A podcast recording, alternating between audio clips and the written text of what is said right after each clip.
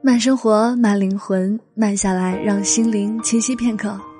这里是慢时光，我是米果。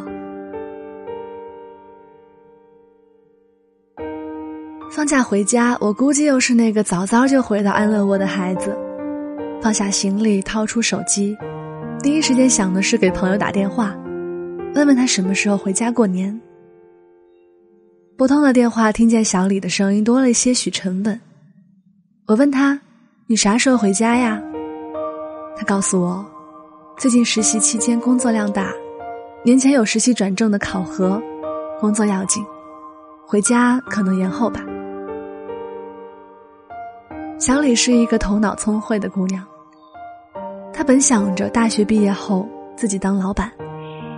却不料在途中，因为某种质量和服务水平上的不足，外加成本不够，导致公司始终无法正常营业。后来因为不甘，加入了别人的团队，每天早出晚归，通宵加班。公司的发展有了很大进步，但由于利益上的纠纷，小李和他们也不欢而散了。现在他跑去上海，开始给别人打工。没日没夜的消耗在工作上，脑子里只想着要转正、升职、加薪。我问小李：“你为什么要把生活过得这么累呢？”他说：“因为我要的都很贵，想去的地方都很远，不折腾让我自己变优秀，那凭什么让优秀的人看上我呢？”去年春节的时候，小李跟我说过：“我虽然是女孩子，但也有我所向往的生活方式。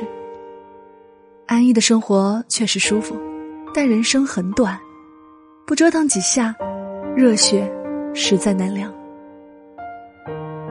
他想做喜欢的事情，哪怕头破血流，最后一无是处，也总比碰壁之后才知道努力的人要好很多。小李还年轻，有大把的时间去开发和运作，不认输，不畏惧，不言败。这不正是当下二十出头的小青春应该有的模样吗？挂了小李的电话，微信来了一条信息，是丁先生发给我的。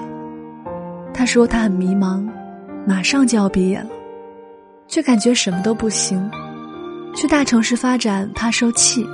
回老家又怕亲戚朋友看不起，不知道未来该怎么走，问我应该怎么办？其实迷茫是再正常不过的。当你的才华还撑不起你的野心时，当你的能力驾驭不了你的目标时，就会出现所谓的迷茫。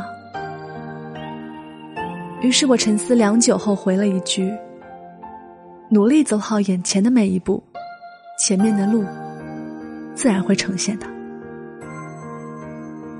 我经常对别人说的一句话是：“你之所以感到迷茫，是因为读书太少，想的太多，想的太多又做的太少。你不尝试挑战自己，只能一辈子活在别人的阴影里，为别人低声下气的做事。”前段时间有看过杨澜采访段奕宏的访谈。这个视频中吸引我注意的是杨澜的这一句话，她说：“当你成功的时候，很多人都会说你成功是因为某些原因，但如果你不成功，就根本不会有人注意你。你不折腾，哪能对得起大好青春？那你不努力，又凭什么让别人看得起你呢？”昨晚和姑妈开视频，看见她又在看书学习。我嘲讽他：“你都四十多岁了，历经人生沧桑，看尽社会繁华，怎么还要静心沉淀去学习呢？你真是不会享受生活。”姑妈回复我：“社会更新很快的，你不对自己狠一点，不逼自己一把，不尝试去改变自己，难免会被社会淘汰。物竞天择，适者生存呐。”他告诉我，这个社会上优秀的人对自己都特别狠。有权有钱的人每天都在看书学习，给大脑汲取养分。倘若他们停止步伐，坐以待毙，那么现实会对他们更狠。听了姑妈的一番话后，我也想了很多。大学毕业生找不到工作，职场小白一个月换工作六次。之前总认为是社会对我们的要求太高，那现在换一个角度想想，其实是我们太心疼自己，不舍得让刚长硬的翅膀去外面扑腾几下。父母总认为毕业之后去大城市打拼没什么前途。还不如回家安稳的考一个公务员。他们给你买了各种书籍，托了各种关系。很多人都在背后说，你的专业毕业之后不好就业，很难找工作。于是你回了老家，开始备考事业编。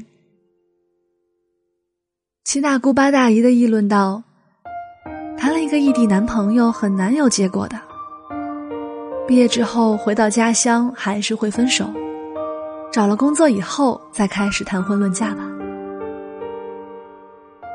我们的人生如果这么一说，似乎永远都活在别人的眼里，所有的悲欢离合、爱恨情仇，只不过都是别人嘴里的过往和未来。人总是喜欢过安逸的生活，事情选择简单的。距离选择最近的，每个人看似都很聪明，都会选择舒服一点的方式，让自己开心。可是轻松的时间里，不敢对自己下狠手，不去尝试逼自己拼一把，到头来生活只会给我们一巴掌，让我们痛的无力反驳。坚持你的信仰，只管一心一意的扑上去。有时候努力真的很可怕，谁没有过恐惧，谁没有过失败，谁没有过苦恼？但只要跳过这一步，你就离胜利不远了。在自己认准的这条不怎么好走的路上，即使泪流满面，也要义无反顾的走下去。趁年轻，多折腾，才不会辜负大好青春。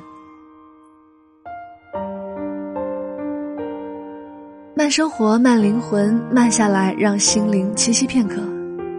这里是由慢时光与原声带网络电台有声制作团队联合出品制作的慢时光有声电台。本期节目文章分享来自作者马小聪，在校大学生，一个与众不同的九六年姑娘。你可以搜索我们的慢时光微信公众号，关注我们。如果你想收听米果的更多节目，你也可以关注我的新浪微博，雪薇是爱吃米果的米果，或者我的个人公众号“音像派”，音乐的音，影像的像，苹果派的派。好了，这里是慢时光，我是米果，我们下次见。